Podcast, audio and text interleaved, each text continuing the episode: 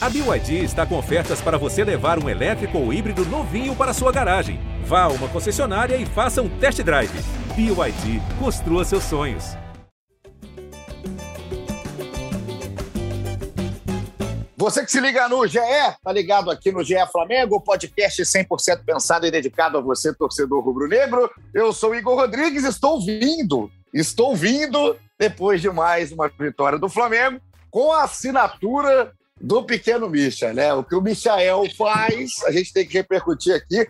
Hoje o segmento Misha tá pesado e por isso eu já vou chamar aqui os meus debatedores depois do 3 a 0 sobre o Fortaleza. O jogo foi no sábado, viveu um fim de semana de eliminatórias e aí o Flamengo foi a 42 pontos, segue ali, né, na caça ao Atlético Mineiro com seus jogos atrasados, com confronto direto e com essa vitória contra né, um concorrente de G4 com o trabalho consolidado do Voivoda e o Flamengo cheio de desfalques. São elementos que não faltam mais para a gente discutir aqui com Caê Mota, Fred Uber, setoristas do Flamengo do GE. Globo. Mas vou começar pelo né, o cara que assinou aí o nome do segmento Misha, Arthur Mullenberg, nosso pequeno gigante, mais uma vez decisivo. Quando ele tá feio, esquece, Arthur. Bom dia, Igor, Caê, Fred, Raíra, galera que está ouvindo. Realmente, a questão estética é muito importante no desempenho do grande Misha. Ele tá meio feio mesmo, mas, porra, jogou bola ontem.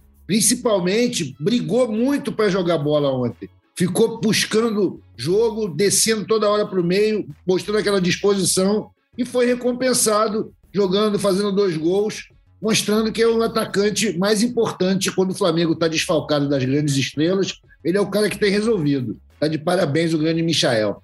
Um querido, né? O Michael, depois do jogo, inclusive, né, o Marcos Braz, nas redes sociais, bastante ativo no Twitter, postou o vídeo da comemoração do Michael, brincando com ele mesmo, um cara alto astral, está conseguindo se manter aí numa fase interessante, oscilando, normal, mas com dois gols, mais uma vez, dois gols importantes. Tinha marcado contra o América Mineiro também, no empate que o Flamengo cedeu no último lance. Enfim, um Michael on fire, Caê Mota, chega mais, seja muito bem-vindo. E tudo isso, Caê, rendeu né, ao, ao Flamengo, né, rendeu ao torcedor, a nós jornalistas, uma coletiva do Renato Gaúcho, pós-jogo, né, como de costume, mas um Renato pistola, mandando recado, um Renato se defendendo de quem fala que é um Flamengo que está poupando porque está né, não está nem para o brasileiro, está deixando o brasileiro de segundo plano. Foi uma coletiva daquelas que a gente gosta de ver, Caí. Pois é, o homem estava bravo, né? O homem estava bravo aí. Depois, até ao longo do episódio, a gente vai falar sobre esse tema, que é o tema lesões, né? Que eu, eu e o Fred, uma lesão do espião estatístico, trouxemos uma matéria hoje aí apresentando alguns dados aí, o torcedor que, que receba a informação e absorva da melhor maneira. Mas uma atuação que eu achei bem consistente do Flamengo, cara. Assim, é pegar um time com sete, sete desfalques, esses sete desfalques no time titular. É, quatro são os quatro homens de frente. É, contra o adversário, como você bem falou, tá no G4 a competição inteira, fora de casa, um time bem arrumado. E o Flamengo, se não fez uma, aquela atuação com tanta fluidez e volume e, e criando chances atrás de chances, ao, o tempo inteiro eu vi uma atuação equilibrada, assim, uma atuação de um time que soube controlar o jogo. No primeiro tempo, não conseguiu criar muito, até porque Vitinho e Michael erraram bastante. É, a formação ali, eu acho que acabou forçando que o Pedro recuasse muito para preencher o meio-campo mas a atuação de forma geral achei bem boa e me chamou muito a atenção aquilo que nós falamos aqui é, no último episódio, né? Aquela dupla Andreas e, e Thiago Maia aqui no jogo contra o Bragantino parecia desconectada e sem entender muito posicionamento em campo. Acho que foi uma dupla que conseguiu é, se alinhar no posicionamento. Vi muitas críticas aí a questões de erros de passe, assim, a gente até precisa conversar um pouco sobre isso, porque parece que, que tem gente que se apega a uma, duas imagens de erro e, e transforma aquilo em, em, verdade. Até acho que nesse caso os números embasam muito nossos, nossas ponderações. O Thiago Maia mesmo, que é um cara que eu critico bastante aqui, achei que ele fez uma boa atuação e vi muita gente criticando erros dele, fui parar para ver. Ele teve um percentual de acerto nos passes maior do que quase todo mundo do meio para frente, só menos que Arão e Felipe Luiz, mas esses dois são sempre os, os que erram menos. Né? É, mas a gente vai falar sobre isso bastante, mas achei que essa dupla ela se ajustou como posicionamento. E quando ela se ajusta como posicionamento, isso colabora muito para que o Flamengo tenha a bola, para que o Flamengo se defenda sem, sem tantos espaços, consiga é, equilibrar os espaços. Os erros com a, com a bola, os erros técnicos vão acontecer.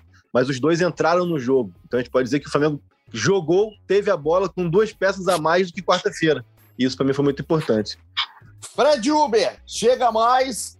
Flamengo resolveu o jogo, Fred, no segundo tempo, né? Num espaço de seis minutos. E é aquele Flamengo avassalador, faminto, com apetite quando faz um gol, faz aí em formato de cascata. Foi assim contra o Olímpia, foi assim naquele grande resultado contra o Grêmio. Enfim, é um Flamengo que costuma ser letal num curto período de tempo. Isso funcionou de novo com o Pedro abrindo o caminho. Fred. Funcionou, abraço a todo mundo. O jogo bastante enrolado, né? Até e com a importância de uma bola parada, né? O Andrés bateu ali o escanteio, o Pedro, que já já estava conseguindo arrumar algum, algum trabalho para a defesa do Fortaleza, fez um bonito cu de cabeça ali. E a marca desse Flamengo, né? De mesmo com um jogo complicado, fora de casa, contra um adversário forte, não, não, não, não se não recuou, não ficou atrás. Se fizesse isso, é, poderia ter tomado um empate, uma virada, mas não, até porque não é o estilo desse, desse Flamengo. E continuou aí com, com o pequeno Michael ali fazendo quando a fase tá boa, a bola sobra bonita ali para sem goleiro e tá de cabeça, aí, aí é outra história, né? Mas assim, realmente é impressionante. Se não me engano, foi a vigésima primeira vez que o Flamengo fez três ou mais gols na, na temporada, assim, é uma marca impressionante, uma vitória pesada, assim. Acho que passou muito pelo isso que o Caí falou, de a melhora do desempenho em relação ao Bragantino foi mais, eu entendi, pelo melhor encaixe do Thiago Maia e do, do Andrés, que eu acho que melhoraram o desempenho dele. E foi um Flamengo, então, que fez 3 a 0 é, conseguiu fazer o seu jogo diante de um Fortaleza que é chato, cara, que é complicado, que não vem nem tão bem jogando em casa, no Castelão, mas tem uma regularidade impressionante de jogo, de desempenho, e não conseguiu jogar bola diante do Flamengo. Isso e muito mais você vai ouvir agora no nosso episódio 178. Você que se liga então no ge.globo barra Flamengo para ouvir na nossa plataforma ou no Spotify ou qualquer outra que a gente coloca. Vamos começar o papo. O Flamengo foi escalado então no sábado com Gabriel Batista, Mateuzinho, Rodrigo Caio, Léo Pereira e o Felipe Luiz, William Arão, Thiago Maia e o Andreas Pereira, Vitinho, Michael e Pedro. Foi esse time que colocou em campo. Aí, claro, o Renato Gaúcho. E aí, óbvio, que muita gente fala, ah, mas vai poupar, mas o Bruno Henrique não joga, mas quem mais não joga? Enfim, tem toda a discussão que deixou o Renato, inclusive, incomodado, né, muito inquieto ao fim da partida depois de um bom resultado. Mas eu queria começar, é, antes até de falar de qualquer outro destaque de scout, do próprio Michael, Arthur Mullenberg. Que diferença faz o Felipe Luiz, cara? É, é, a gente, às vezes, vai deixando o Felipe para o meio do episódio, né? Porque não é o cara que vai fazer o gol, é pouco, é raro ele aparecer é, nessa estatística. Talvez possa aparecer na estatística de assistência, mas também não é muito a dele. Agora, como que dá uma segurança para uma linha defensiva a partir da linha defensiva e também de construção de jogo, né? Como que o Felipe organiza o time ali partindo do lado esquerdo, ficando quando tem que ficar, posicionando a linha de defesa e também saindo muito numa boa, com a qualidade de passe que a gente sabe que ele tem. É muita diferença. Eu não estou aqui colocando o René em xeque. É muita diferença do titular para o reserva. E quando o titular está em campo, o nível do Flamengo, Arthur, é outro. Concordo 150% com você, Igor. Eu sempre digo, né, na minha pobreza vernacular, que o Felipe Luiz ele é a lâmpada da cozinha do Flamengo. Quando ele não está lá, é como se a, gente, a bola sai lá de trás no escuro. Com ele, tudo clareia, a visão de jogo dele se impõe. Ele é um cara que dá tranquilidade e, assim, a impressão que eu tenho é que todo mundo joga melhor quando ele está em campo.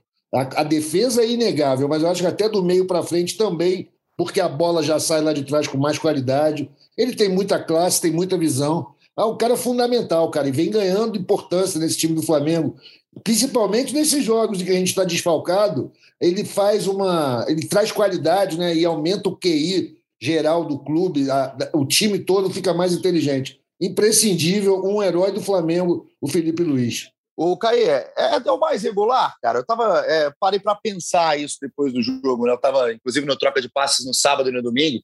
E no sábado a gente discutiu é, muito tempo o Flamengo, né? Tempo as opções do Renato, a, a diferença do primeiro para o segundo tempo, o que, que mudou taticamente dentro de campo, se é o Renato que desarmou o Voivoda ou o Voivoda que não conseguiu realmente fazer é, o trabalho do Fortaleza rodar, e eu acho que tem os dois pontos, tá? Na minha opinião.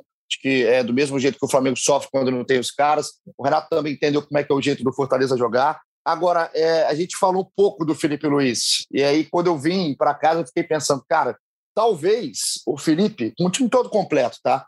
O Felipe seja um dos caras mais regulares. Eu fiquei tentando montar na minha cabeça a, a, o ranking de regularidade, não de importância, de idolatria, de, de gols, é, de regularidade, do cara que costuma te entregar o que o Felipe entrega em quase todo jogo. E é difícil, tá, Caê? É, é, você montar, primeiro que é muito complicado, segundo que é difícil você colocar alguém na frente do Felipe Luiz. É importante a gente entender que um time de futebol é quase que como uma, engrenagem mesmo, né?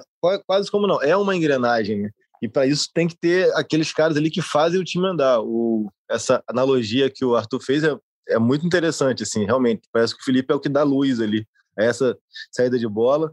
É, com o Rogério, ele executava essa saída até de uma outra maneira. É um cara que. E o que mais me chama atenção, eu vou sempre repetir aqui nos episódios, é como que ele simplifica as coisas, assim, né, cara? Ele faz as coisas difíceis parecerem muito simples, assim, tanto na saída de bola quanto na construção por dentro. E a gente sempre vai pegar ali as estatísticas é, no pós-jogo do Felipe, ele tem 93, 94% de, de acerto de passe, né?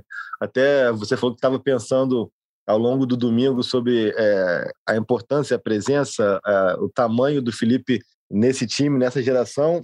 Por coincidência, eu também estava pensando assim ao longo do dia é, sobre o Felipe. Assim, acho que isso é até legal para o torcedor poder responder, dar esse feedback para gente, o Arthur também se posicionar aqui. Eu acho que chegou um ponto já onde no time histórico do Flamengo, no time de todos os tempos, a gente tem que cada vez mais ver o Júnior como volante, que o Júnior foi importante nas duas posições é, e foi gigante, quase que da mesma proporção nas duas posições, mas cada vez mais eu vejo numa escalação do 11 histórico do Flamengo o Júnior como um volante e o Felipe Luiz na, na lateral esquerda. Acho que fez por onde, tanto já com conquistas, pode aumentar ainda mais é, essa lista e como importância para essas conquistas, né? A gente acaba caindo aqui no vício de falar sempre do Gabigol, do Bruno Henrique, é, do Arrascaeta, que é natural, que são aqueles que estão, estão na manchete do protagonismo, mas o Felipe, para tudo funcionar, desde que ele chegou, desde que ele estreou em agosto de 2019, ele é muito importante, ele é peça fundamental, assim, é, internamente, como, como organização de time, em treinamentos, no dia a dia, evolução do Flamengo como estrutura, CT, o cara que é muito inteligente, o cara que tem muito conhecimento de tudo, colabora com suas opiniões e tudo mais, e dentro de campo é isso. É um cara que sabe ser discreto. É difícil, hein? É difícil um cara saber ser discreto. Isso é muito importante. E o Felipe Luiz é isso. Então, acho que é, deixa até o debate aqui.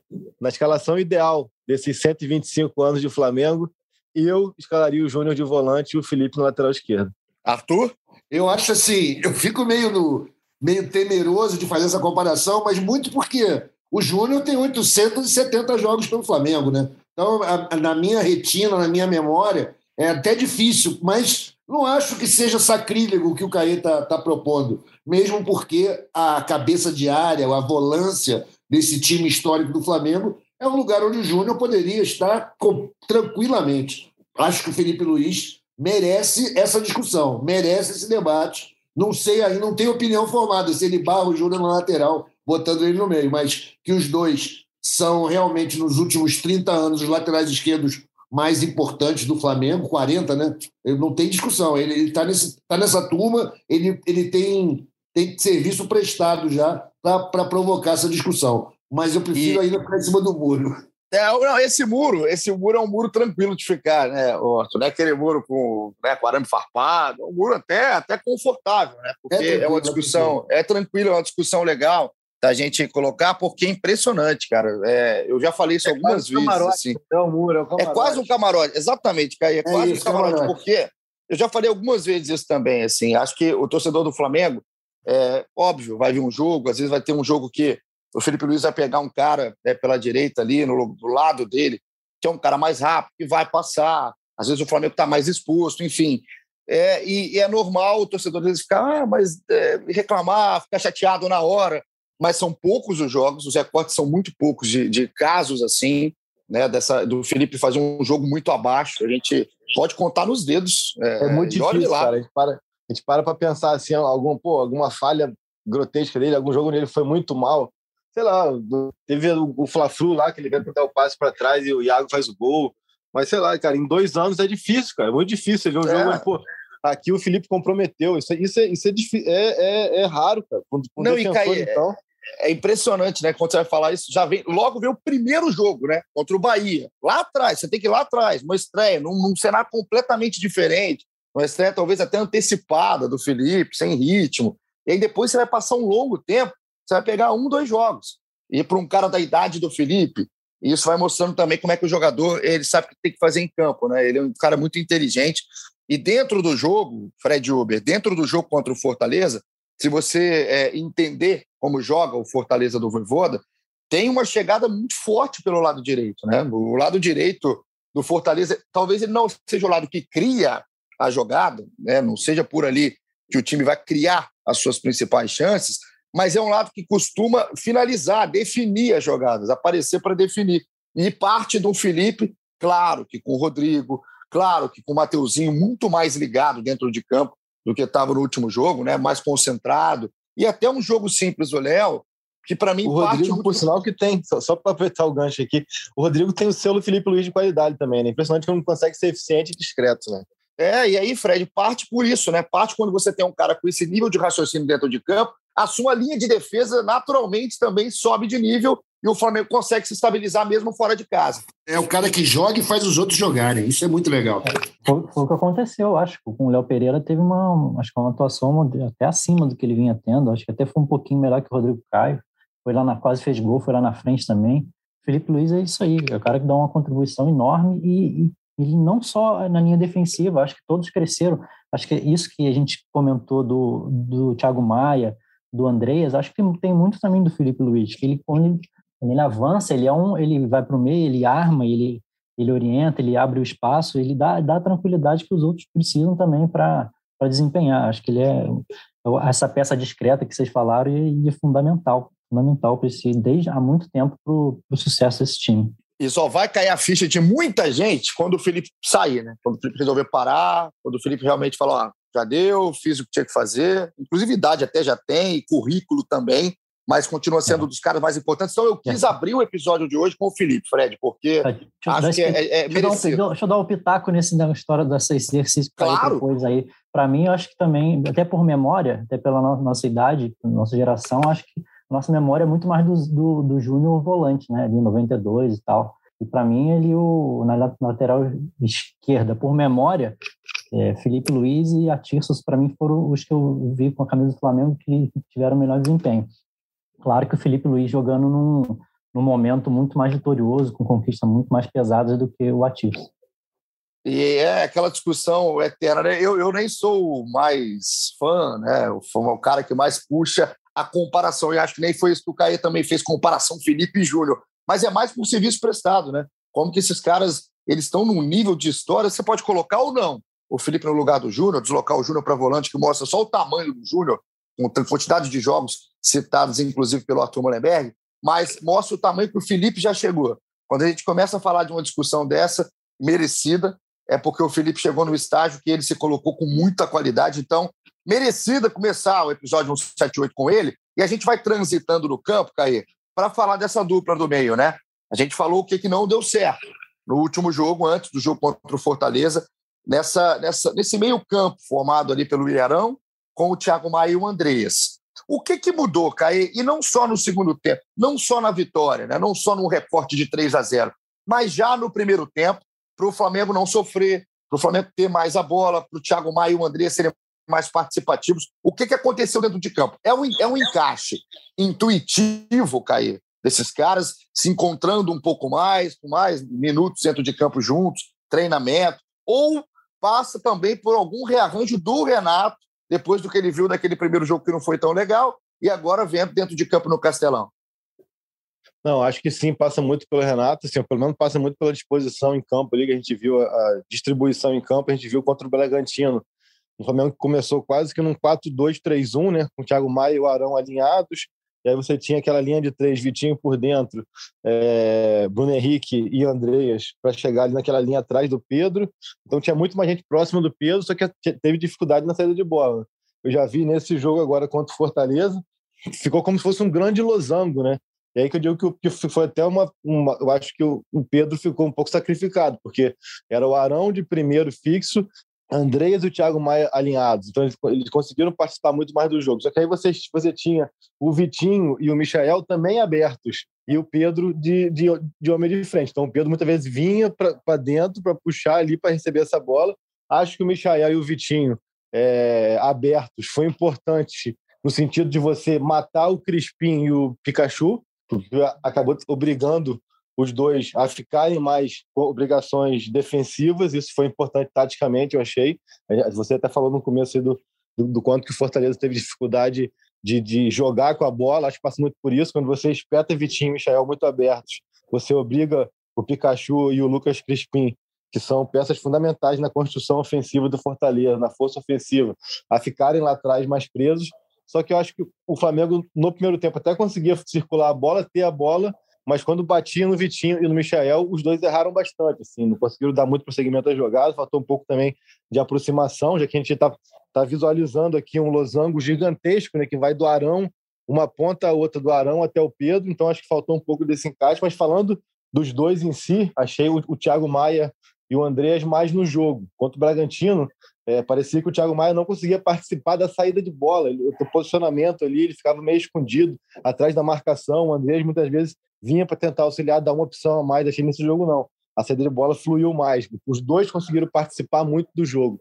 Os dois conseguiram fazer com, com que o Flamengo tivesse esse controle da bola até a intermediária ofensiva. Aí dali para frente pecou, pecou um pouco, a equipe pecou um pouco na capacidade criativa.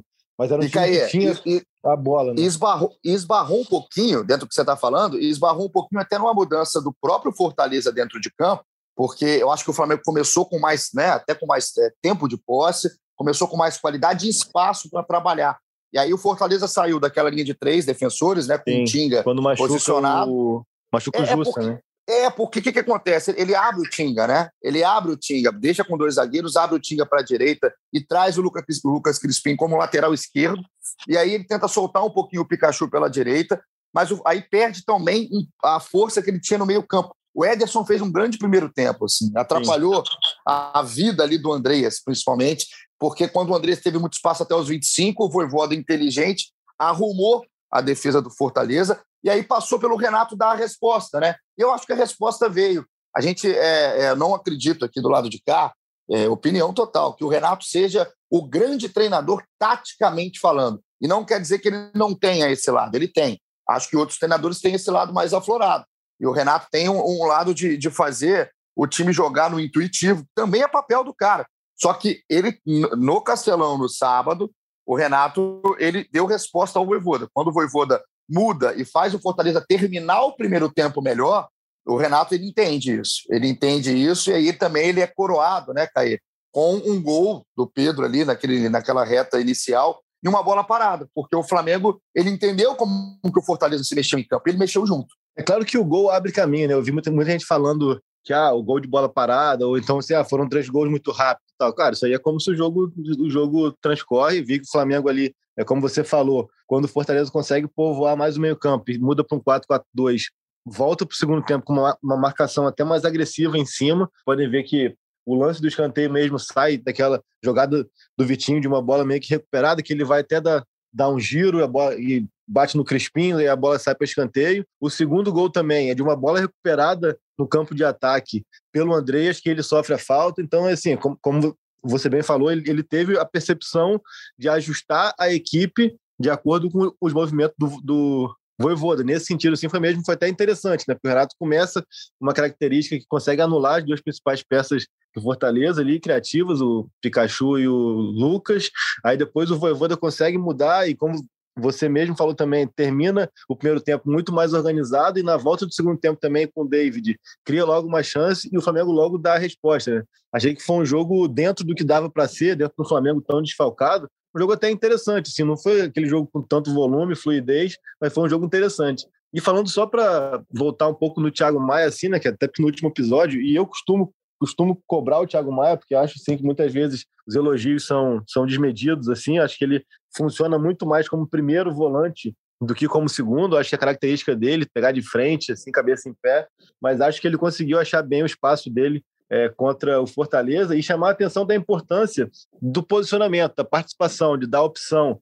É, ele foi um cara que, no primeiro tempo, principalmente, achei que errou alguns passes de saída de bola, mas vai errar sempre. Esses volantes são os caras que mais vão ter a bola e numa, numa área ali é, fundamental de marcação, alto e tudo mais. Só que eu acho que ele participou muito mais também sem a bola. Isso é muito importante. Ele dá a opção. O Flamengo é, conseguiu ocupar o meio-campo e ter seus dois volantes participativos. Então, quando o Arão saía ou quando o Felipe saía ali na construção, eles tinham sempre essas opções para fazer o jogo sair, o jogo andar até a intermediária ofensiva, o que faltou contra o Bragantino. Então, achei que o, o Thiago Maia conseguiu se posicionar bem em campo, conseguiu se encontrar nessa, nessa equação ali junto com o Andrés, que não é simples, não é fácil. O Andrés já falou também que quer atuar é, como segundo volante, então é, é, difícil mesmo que eles consigam encontrar o espaço para cada um. E achei que, que contra Fortaleza aconteceu e foram bem importantes.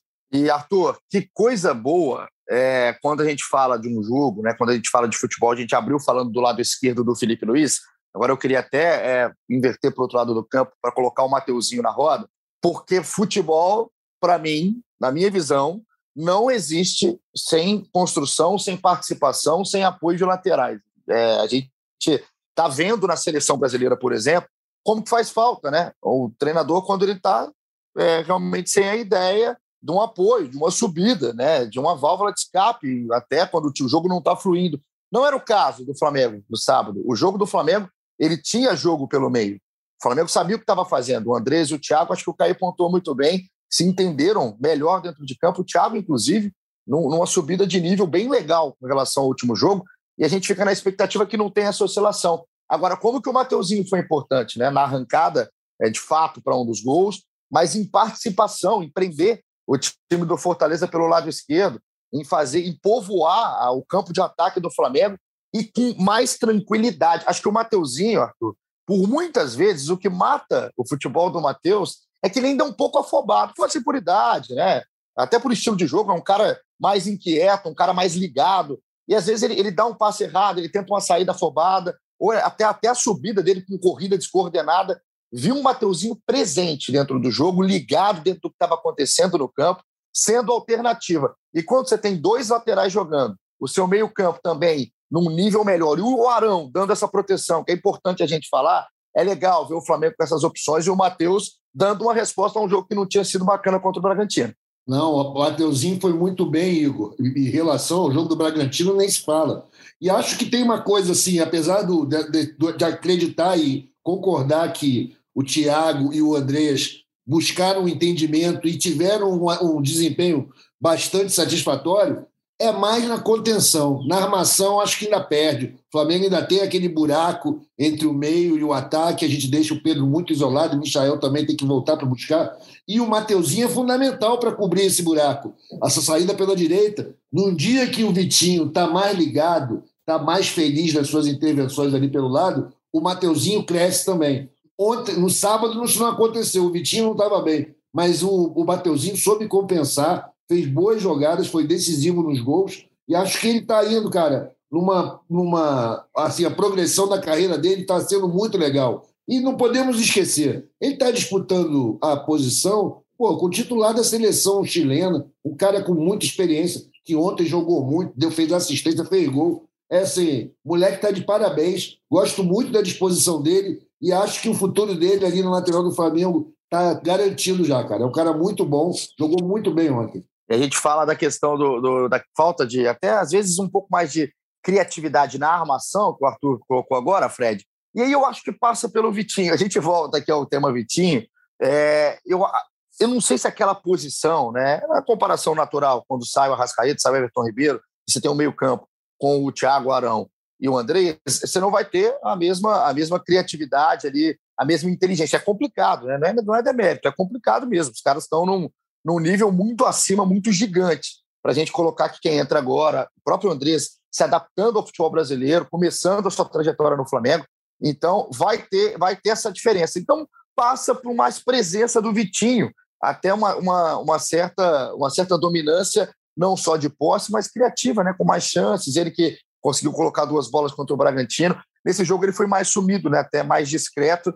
E o Flamengo perde um pouquinho ali nesse meio campo. Às vezes fica até um buraco e depende muito do Pedro, né? O Pedro voltar, o Pedro jogar de costas e está respondendo o Pedro, né, Fred? Aparece em gol importante, gol de cabeça foi importantíssimo, inclusive numa boa cobrança do Andrés Pereira, que bate bem na bola, é costume dele já. E o Pedro, é, não só como um fazedor de gol, a carreira dele mostra que ele é marcado por isso, mas participando. O Pedro, que num certo momento da temporada estava sendo muito questionado, ah, o Pedro, desde que não foi para a Olimpíada, acabou, né? Você não ouve mais falar isso porque é o tal do imediatismo, né? o tal do resultadismo. Quando está entregando, ninguém fala. Se não entrega, se bobear, esse papo volta. Mas quando esse papo está adormecido, é porque o Pedro está respondendo. E respondeu com muita, muita tranquilidade. O Flamengo foi tranquilo em campo, seria a palavra que eu colocaria, Fred. Mais uma vez, o Pedro foi muito importante, é, já tinha sido contra o Bragantino. E, assim, como se, isso, a saída sem o Rascaeta e Everton Ribeiro muda muito o estilo do, do meio-campo, né?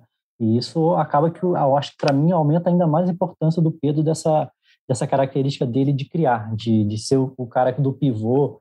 Tal. Isso, isso ele, ele consegue segurar a bola na frente ali para a chegada dos homens de trás, isso ele faz como ninguém. É impressionante com a, com a, técnica de domínio dele, às vezes com o domínio ele já, já cria uma jogada. É impressionante. Assim, eu achei que até que no primeiro tempo ele ficou mais isolado, o time ficou muito na jogada de ponta e com muitos erros do Michael. O Vitinho acabei que acho que acabou que prejudicou um pouco o desempenho do Pedro. Ele muito sozinho, até que por curiosidade, ele fez cinco faltas na partida, naquela briga ali com os zagueiros. Mas é, acho que no, no geral ele, ele foi fundamental mais uma vez. E pô, aquele gol, um gol de cabeça assim, pô, deu uma. abriu a vitória do Flamengo, né? Foi mais uma vez fundamental. E provavelmente vai ser uma peça importantíssima também nesse jogo com o Juventude aí. No jogo de Juventude na quarta-feira, é, o Pedro abre de cabeça, uma, tem uma, uma, uma pane da defesa do Fortaleza, né? Um gol de bola parada, que não é aquele gol ali, não é construído, é uma boa batida, uma boa cobrança do Andrés, colocando numa posição ali da grande área que incomoda, né? Mas é, é, foi um gol de, de uma defesa do Fortaleza bastante desligada. Agora, é, eu queria que o Caio viesse aqui. A gente está falando então de um 3 a 0 Se a gente parar para olhar a tabela de classificação, é, o Flamengo hoje está 11 pontos atrás, a diferença não mudou para o Atlético Mineiro. Né? O Atlético é líder com 53, com 24 jogos. O Flamengo tem 42 com 22 e o Palmeiras é terceiro com 39 com 24. O Fortaleza fechando aí o G4 também com a mesma pontuação do Palmeiras, só que 25 jogos. Então, vai se abrindo a disputa ali com Flamengo e, e Atlético Mineiro. O Atlético, claro, com o favoritismo construído pelo próprio Atlético, com a vantagem, um time que perde muito pouco, um time que deixa muito pouco ponto pelo caminho. E aí, Caê, a gente vai ter que entrar é, no assunto que deixou o Renato né, bastante chateado, bastante incomodado, até quando falam que o Renato não está nem para o brasileiro, né, que está largando o brasileiro, que o time está né, tá poupando, aí poupa porque não está ligando para o brasileiro. O Renato foi na coletiva e disse que não, né, que ele sabe o que está fazendo, que quando poupa o cara não tem condição de jogar, que se ele ajoelha e pede para o Bruno Henrique entrar no jogo, ele poderia se estourar. Enfim, e hoje eu achei importante, num time perfeito, a matéria que vocês colocaram no ar, né, no início da manhã dessa segunda-feira, que é a matéria que tem o, o, o título que eu vou trazer para vocês aqui agora. Abre aspas. As lesões do Flamengo estão fora do normal ou o calendário elevou o número de todos? Checamos. Então conta pra gente, Caio, como é que foi a esse dado estatístico em cima de um tema que está tão quente. Então, é, antes de fazer o comentário sobre as lesões, queria ponderar aqui sobre o Vitinho, né? até para evitar que meu, meu Instagram receba 500 mensagens por minuto, que eu acho que é importante. Quando a gente vem elogiar, quando eu acho que é para elogiar, eu vou fazer, e quando eu acho que é para criticar, eu vou fazer. Achei o Vitinho muito mal é, no sábado, tomando muitas decisões erradas, tentando muitas jogadas individuais. Aquela posição ali, por mais que ele defensivamente é, tivesse o impacto de segurar o Lucas Crispim. Ofensivamente, criou muito pouco, errou mais do que de costume. É, tem sempre aquela ponderação de que ele erra muito, né? Mas eu falo que quando acerta também cria boas jogadas. Ele sábado praticamente só errou, errou bastante e acabou tomando aí no terceiro cartão amarelo, que dificulta bastante a montagem da equipe para quarta-feira, né? Você já não tem seus meias titulares e perde o único meia reserva. Então, é isso. Quando é para criticar, a gente critica. Quando é para elogiar, a gente elogia. Agora, sobre a questão das lesões, eu acho que, que tem um ponto que, para mim, é fundamental, que chama objetividade. Esse é um tema que a gente precisa ser, acima de tudo, objetivo. Porque a gente tem para onde é, se subsidiar qualquer debate. Assim. Não é tipo uma coisa subjetiva, onde a gente consegue falar sobre o Vitinho, por exemplo, e um achar que foi bem, outro achar que foi mais ou menos, e outro achar que foi mal, dentro de uma mesma visão. Isso é subjetivo, depende do que você está vendo do jogo, que você espera do jogo, do que você espera do time e do atleta. Quando a gente vai falar de lesão, é, o debate tem que começar de uma coisa objetiva. Está tá fora do normal? Está dentro do normal? O comparativo é, aponta uma coisa está muito errada ou não? Por isso é o título da, da matéria. As lesões estão fora do normal e a gente foi pegar o recorte dos clubes da Série A. O Flamengo tem o mesmo número de lesão que seu adversário na final da Libertadores, 29 a 29. E tem duas lesões a mais do que seu adversário no brasileiro, que é o Atlético, 29 a 27. Então, assim, nesse recorte do que está acontecendo com todo mundo, está dentro de uma normalidade. Não pode ignorar nunca uma temporada que veio estrangulada de 2020. A temporada de agora, ela praticamente começou em julho de 2020. Então, assim, é uma sequência de jogos que nunca existiu no futebol brasileiro. A gente não pode ignorar que tem tendo, tá tendo, tá tendo mais data FIFA do que o normal. Então, tudo isso tem que estar no pacote. E aí, uma outra pergunta que a gente se fez para responder essa questão está tendo mais lesão do que nos outros anos, que a gente pega como parâmetro o próprio Flamengo. Né? E a gente pegou 2018, 2019, 19 até bem emblemático, porque tem, chegou ao dia 11 de outubro com o mesmo número de jogos, 56 jogos. Só que a gente não pode ignorar no debate que os 56 jogos de 2019 se compre compreendem entre janeiro e outubro. Os 56 jogos de 2021 estão entre março e outubro. Em 2019, eram seis lesões a menos. Mas além de ser três meses a mais de calendário, teve uma intertemporada em, em junho, com um mês sem jogos, para trabalhar tudo, tudo de novo, reforço, tudo aquilo. E esse ano não. Então, assim, é, o cara pode ponderar que ah, estamos perdendo muita gente numa fase aguda da temporada. Ah, mas o, a gente perde titular e o outro clube perde reserva. Tudo isso é subjetivo. Você vai dizer, ah, pô, mas isso aí não é controlável. O que é objetivo, que são os números, você indica uma normalidade no processo. Eu acho que isso é o principal. A gente está numa era, só para concluir minha tese de mestrado aqui, a gente está numa era onde as pessoas consomem só o que é de interesse delas. Antigamente, se você fosse ver o Globo Esporte, você ia saber o que aconteceu no Vasco, no Fluminense, no Botafogo e no Flamengo. Hoje em dia, você fica fechado num mundo só. Então, o cara só consome o Flamengo. Então, ele acha que só o Flamengo tem lesão, que os outros clubes não tem ninguém se lesionando. Mas não é isso, é porque a informação chega a ele muito direcionada. E nesse recorte todo, para finalizar, um ponto que eu acho muito importante de trazer é o Atlético Paranaense, que é o clube que tem menos lesões, se não me engano, são nove, e tem quarenta e tantos jogos. Mas por que isso? É um clube que ignora completamente o estadual. Isso não é por acaso, isso não é coincidência. Então, são coisas que a gente consegue trazer para o debate, é, dados, informações que realmente vão levar a um debate produtivo.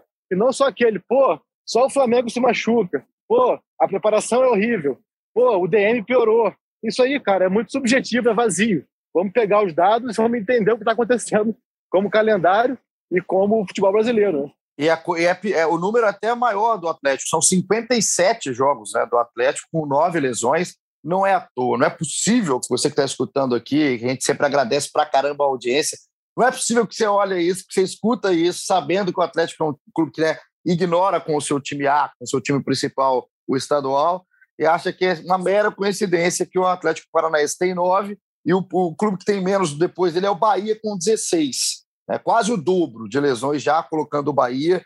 E aí, se a gente for colocar os clubes que têm mais jogos também junto, o Grêmio tem 36 lesões, São Paulo 37, enfim. Acho que a matéria ficou espetacular, porque ela traz dados que não são subjetivos. Caí foi é, cirúrgico ao falar, né? Porque eu, eu vejo esse ponto eu sei que eu tenho que me despedir de Caio Mota, que está a caminho de tomar sua segunda dose. Caiozinho, inclusive, obrigado tá, pela participação, como sempre. A gente está de volta na quinta-feira, quando o Flamengo, depois o Flamengo pegar o Juventude. E é, eu vejo assim, Fred, Arthur, como que a gente às vezes é, é contaminado, né? É, por muita coisa, assim. E eu, eu me coloco, tá? Nesse, nesse bolo e, e como que a gente tem sempre que estar tá tomando cuidado, principalmente a gente aqui como jornalista, porque a gente é formador de opinião. Então, quando você, graças a Deus, eu, eu não falei, tá? Mas quando você divulga uma, uma, uma informação ou simplesmente replica uma opinião sem você checar, igual fizeram aí o Caê, o, o Fred Uber, o Malezon, é, você está tá disseminando uma, uma inverdade, cara. Você está fazendo ecoar simplesmente um boato, né? Acho que o número de lesões do Flamengo é alto, só que tem várias, várias, várias, vários, vários, vários elementos nesse contexto. E a gente tem que é, entender para não ser injusto, para não apontar um dedo, né, contra um, um, profissional. Eu não tô aqui, eu não sou, né, fisioterapeuta, eu não sou médico, mas eu sou um cara que tem que olhar o que está acontecendo no cenário do, Brasil, do, do, do, futebol brasileiro inteiro. A gente viu um, um tempo dessa temporada o, departamento médico do São Paulo sofrendo e sofrendo muito, logo na época do final ali do estadual, início do brasileiro, que porque o São Paulo foi o time que talvez tenha dado mais atenção ao campeonato estadual em todo o país. São Paulo precisava sair de uma fila, precisava sair de um jejum desde 2012 e saiu. Só que para sair tem um preço. E o São Paulo pagou esse preço. Né? O São Paulo é um clube que tem lesão pra caramba, são 37 lesões aqui na, na tabela colocada pelo Fred, pelo Caí, pelo Malezon, no mesmo número de jogos do Flamengo, né?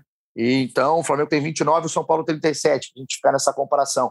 Só que sofreu em períodos diferentes, talvez, também com jogadores importantes, o Luciano, um cara que foi importante pra caramba na última temporada, agora que tá voltando a ter uma sequência de jogos junto agora com o Caleri. Só que você tem que abrir um pouco o seu horizonte tem que abrir um pouco o seu horizonte, né? Você tem que fazer um comparativo. E não só é, aquele comparativo subjetivo, ah, mas machucou o Davi Luiz logo que estreou. Mas quem está machucando é o Arrascaeta, que são os melhores jogadores.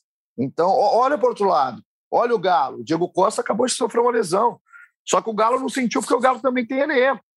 E a, a, é, isso tudo entra na conversa. A gente tem que ser muito cuidadoso, tem que ser muito responsável, né, Fred? Por isso que é, a gente bate palma quando matérias como assim, não é porque vocês estão aqui, não mas matérias assim tiram a gente da zona do achismo, né? da zona do, do boato, né? colocam a gente na zona da certeza. Eu estou aqui ainda, que eu estou na fila já para vacina, só porque eu tô, aproveitando que você falou aí, aquilo que eu disse da, do consumo, né? A gente consome muito o que está o que nos interessa hoje em dia, não o todo. É, o Atlético sofreu também, o Atlético fez um ponto em seis contra a Chape, o Atlético perdeu para o Ceará lá no turno, então assim, é, a torcida do Flamengo acha que só ela perdeu ponto, só ela perdeu o jogador é, qualquer debate tem que ser justo no contexto, tem que ser avaliado. O Atlético pegou a Chape, a Chape tem acho que 11 pontos ou 14 pontos, não sei.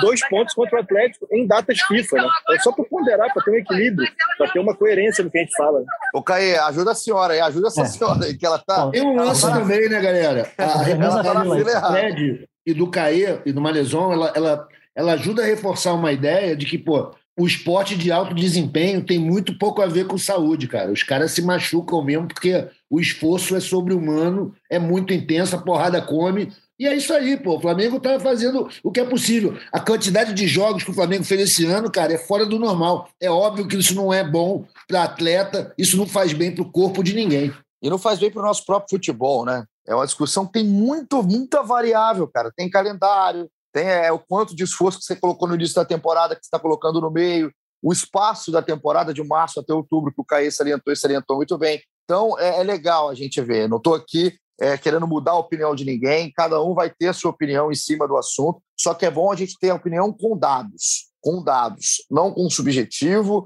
não com uma, uma opinião que ecoa e vira verdade num todo, é, é, esse, esse movimento de manada, às vezes ele faz mal para o próprio futebol, para o próprio clube, para o próprio torcedor, que vai contaminado, né? uma visão contaminada para o todo do, do, do clube, para o todo da temporada. E é legal a gente ter matérias assim, que a gente continue com esse nível de excelência aqui no GE. Caí, agora sim eu me despeço, porque a senhora está descontrolada aí na fila. Fala para ela que ela vai tomar a dose de reforço dela. Um beijo para a senhora que está tomando a sua vacina. Toma aí você também, hein? Sua vacina cair, você que está escutando. Valeu, Caízinho, um abraço. O Igor, acho que é legal nesse, mais mais interessante aí essa relação de lesões por jogo, né? essa, essa, essa média por jogo, que nesse caso o Flamengo está em, é em oitavo nesse ranking, né? É, são 29 lesões, 56 jogos.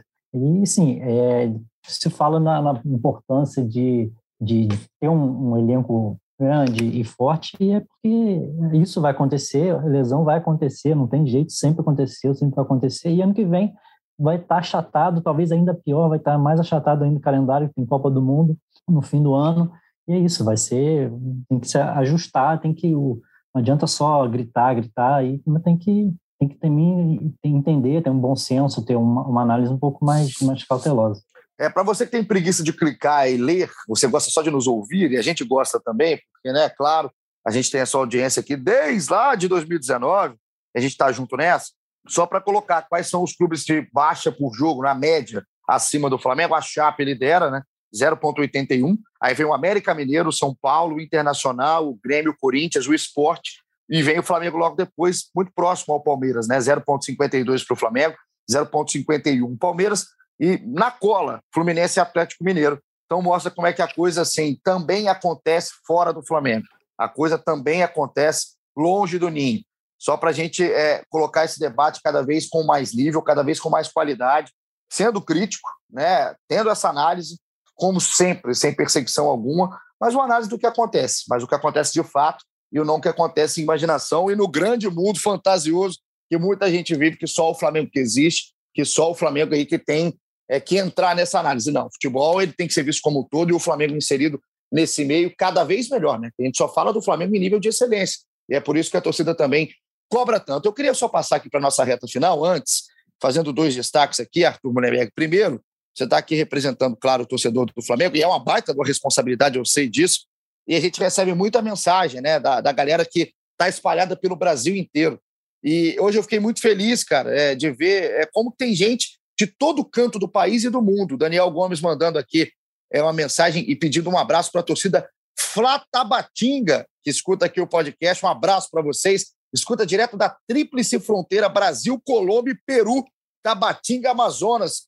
Claro que a gente fica assim, sempre ligado e muito feliz quando vocês estão aqui com a gente. Tem o pessoal também lá do Rio Grande do Sul, tem muita gente. Aqui no Rio de Janeiro nem se fala a, a torcida que está espalhada também por Goiás, uma galera mandou lá de Palmas, no Tocantins, tem o pessoal mandando muita, muita mensagem de Minas Gerais, não só da cidade mais bonita do mundo, que é Juiz de Fora, mas também aqui de Conselheiro Lafayette, Bicas, Muriaé. E hoje eu queria mandar aqui um abraço especial para a torcida do Nordeste, né? para todo o Nordeste, e é, queria focar né, na, na, na torcida que a gente estava é, próximo agora, né, que a gente viu de perto, na torcida do Ceará, é, porque a gente viveu, né, a gente teve o conhecimento, chegou ao nosso conhecimento, a agressão de um torcedor do Flamengo, né, um ato de violência da torcida do Forte, torcida, da torcida não, tá? Não estou generalizando aqui, de, de, de é, a gente fica chateado, mas de criminosos, de vagabundos que não podem representar o torcedor do Fortaleza, que agrediram o torcedor do Flamengo, né, logo depois um rubro-negro de 23 anos, perto da sede de uma das organizadas do time de Fortaleza. É triste, é nojento, é vergonhoso que isso aconteça até hoje no futebol. E é, é muito, é muito feio, né? A gente está no momento que a gente pede tanta igualdade e simplesmente o cara, ser torcedor né, é, do Flamengo, é, ele vai, é agredido, porque não, está no Nordeste, tem que torcer para o time do Nordeste. Você está né, no Sudeste, é para o time do Sudeste. Você está em Minas, você tem que torcer para o time mineiro está no Rio? Não. Cada um tem que torcer para o time que quiser. Tem time para todos os cantos e é para isso. E o torcedor do Flamengo, qualquer que seja o torcedor, ele tem que ser respeitado para a camisa que ele resolveu torcer, seja ele um torcedor lá cearense, seja um torcedor baiano, um torcedor catarinense, um torcedor goiano. Então fica aqui o nosso carinho, né? O torcedor que foi agredido e é, a nossa vergonha, né? A mais, é, a mais bandidos trajados de torcedores que sabem que vão passar impune, né? Que sabem que isso fica assim mesmo Aqui no Brasil virou bagunça, né? O futebol ele está acima de tudo e de todos. Então é só mais um caso. A gente sabe que vai ter mais. A gente espera que não. Mas fica aqui a nota, né, de repúdio e essa vergonha que a gente passa mais uma vez. Então o meu abraço hoje especial, contando com toda a audiência até fora do país, o pessoal em Bordeaux hoje mandou mensagem na Austrália, nos Estados Unidos. Mas hoje o meu abraço, meu carinho vai para todo o rubro-negro que está aqui escutando a gente há um tempasso, escutando pela primeira vez está vindo do Nordeste. São rubro-negros, com muito orgulho, eu tenho certeza, e continuam ligados não só aqui no podcast, como no Flamengo, torcendo com a camisa nos estádios quando o Flamengo for jogar, nessa volta do clube, volta da torcida com protocolo, porque isso não pode acontecer, né? Tem que ter um basta, que esse basta ele parte e parta logo da, das autoridades competentes. A gente passa, então, para falar do jogo contra o Juventude, depois desse. É quase um desabafo, né? Porque a gente fica de saco cheio, né, Arthur? É, é, é, é chato, cara. É chato, cara. É, é, vergonha, é feio. É uma vergonha. Cara. Isso aí passou do tempo, né? Não tem mais tempo. Esses caras têm que ser punidos e a gente não está aqui generalizando de novo. Torcida do Fortaleza. Para mim, não pode nem ser chamado de torcedor, mas tem que ser colocado para o futebol também aprender que é torcedor e não está acima da lei, cara. Não está acima da lei. Isso acontece com todas as torcidas, tá? Não tem, não tem anjo. Diga, Caia. Eu quero, assim, é claro que não dá para falar que é a torcida do Fortaleza, mas é, tem que se dividir responsabilidade, porque esse é um movimento que perfil social de clubes de Copa do Nordeste e vários perfis oficiais fomentam nas redes sociais. É, muitas vezes torcidas em massa no estádio apontam faixas de vergonha do Nordeste. Então, assim, o ato mais de vandalismo, o ato, o ato mais animal ali, que, que a gente pode definir, é de um grupo pequeno, mas incitado por muita gente, incitado até por perfis oficiais de clube. Perfis do Bahia, quando o Gilberto fez 3 a 0 lá em 2019, disse que nordestino tem que torcer para o time do Nordeste. Então, assim, quem faz o ato de selvageria é um grupo pequeno, mas é incentivado e incitado por muita gente que tem que ter mais responsabilidade. É, tem que ter. É, tem que ter. bem lembrado pelo Caê isso daí, porque, cara, tem uma, um suporte oficial a essa xenofobia sem o menor sentido. É todo mundo brasileiro, cara. É todo mundo brasileiro e o Flamengo é a maior torcida do Nordeste. Não se pode lutar contra essa realidade. Então não adianta esse tipo de violência. Isso reforça essa separação que hoje está dividindo o país. Não serve a ninguém. E o Flamengo, eu espero que sempre combata esse tipo de preconceito, cara.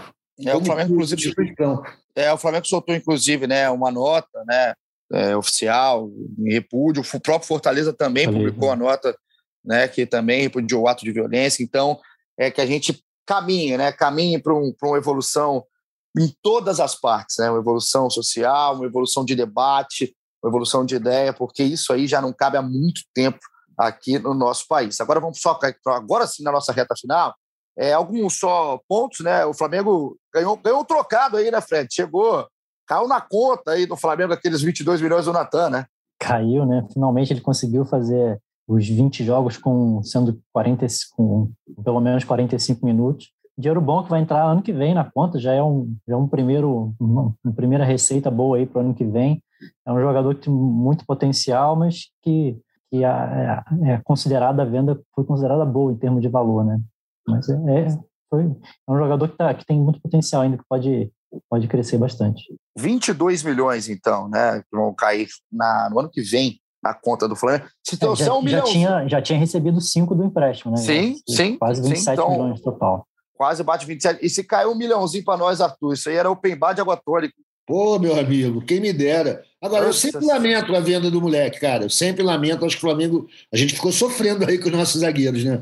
Mas é, o, o, o, business hoje é esse. As mercadorias têm que circular. O Flamengo constrói jogadores, fabrica jogadores e bota no mercado. Vamos em frente. Boa sorte. É, eu também, é, ele é um moleque bacana pra caramba, tem bola, né, para crescer, para evoluir. É uma pena, né, que esse às vezes é o modus operandi mesmo. Né? Um time que você quer trazer o Arrascaeta, você quer pagar o Arrascaeta, quer pagar o Gabriel, né, quer ter o Everton Ribeiro, quer estar tá trazendo o Andrés, enfim, o Davi Luiz, acaba que a conta fecha do outro lado, é, é um círculo natural enquanto o futebol é desse jeito. Boa sorte para o Natan, boa sorte para o Natan. E agora a gente fala de rodada do meio de semana, só para terminar aqui, Fred Uber, quarta-feira tem Flamengo e Juventude, o jogo às 7 horas da noite, jogo no Maracanã, Flamengo voltando a jogar em casa. É, para escalação, né? Tem alguma novidade? Será que volta alguém? Não vai ter o Vitinho, né? Que foi suspenso. Além de não jogar nada no sábado, o Vitinho estava abaixo. O cartão que o Vitinho tomou foi de uma infantilidade, né? No primeiro tempo, um chute ali. Ele mesmo ele viu na hora. E não, não foi uma agressão, não era para expulsão, na minha opinião mas foi um chute totalmente né, fora de, de tom, destempero. Operou o total dele, né? Pô, exatamente. Né? É, faltou, estava no mundo dele naquela hora ali, esqueceu o que estava fazendo, primeiro uma pelada, era um jogo de brasileiro, tomou o cartão e está fora. Então, Fred, tem perspectiva de novidades ou a gente, mais uma vez, vai ver um Flamengo muito mexido? Mexido vai, né? Obrigatoriamente pelos é. desfalques. Mas como que tem alguma volta prevista? Não, não tem imprevista aí, nada certo ainda. Tem alguns jogadores que estão é, tipo, o Bruno Henrique depende de, de, exame que ele vai fazer ainda na segunda-feira. O, o, Diego já estava né, treinando, foi um edema, não é uma lesão ainda.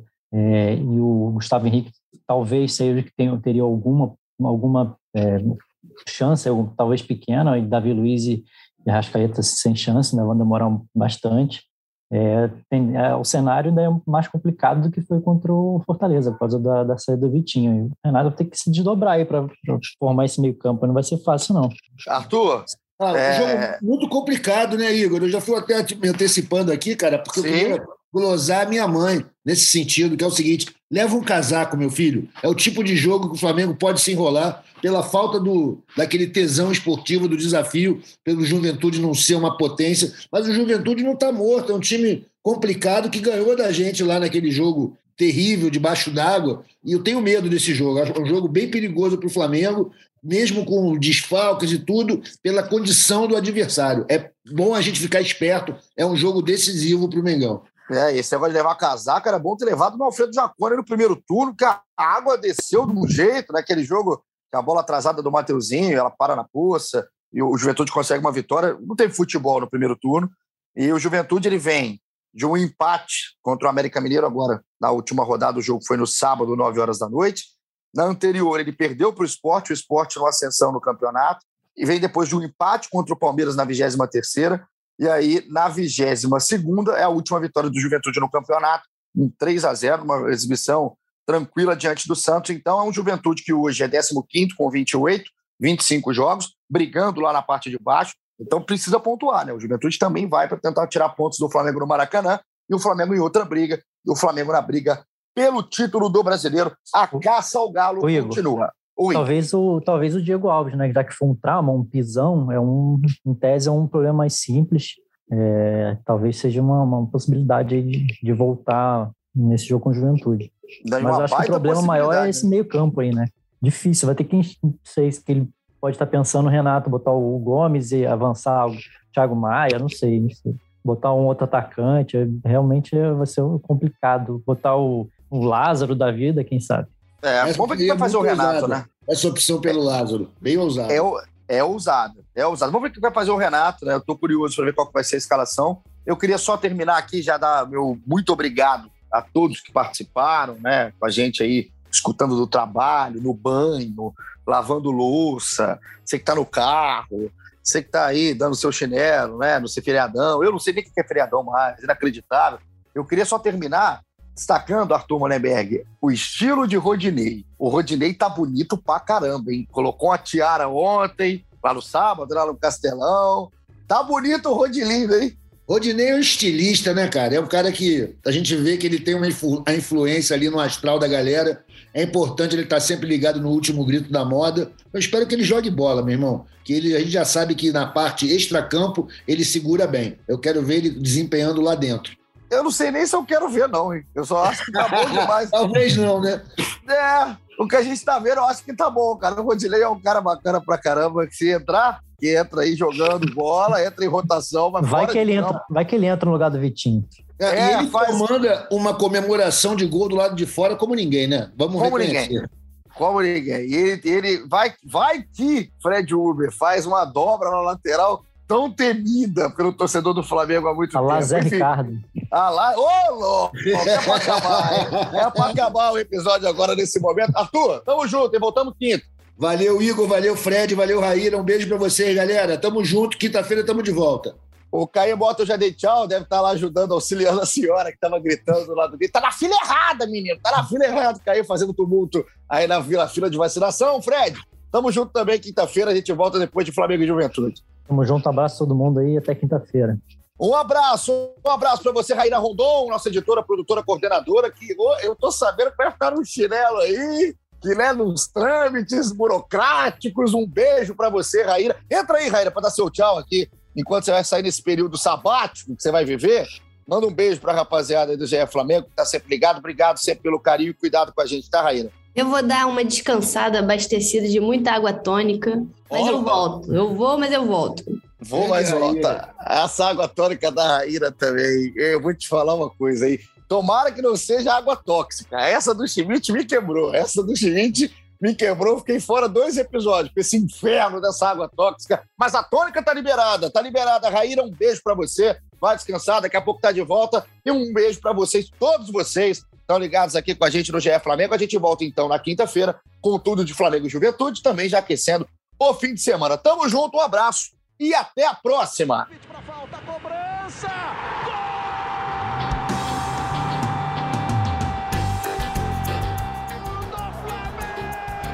Do rubro negro, da nação, é o GE Flamengo.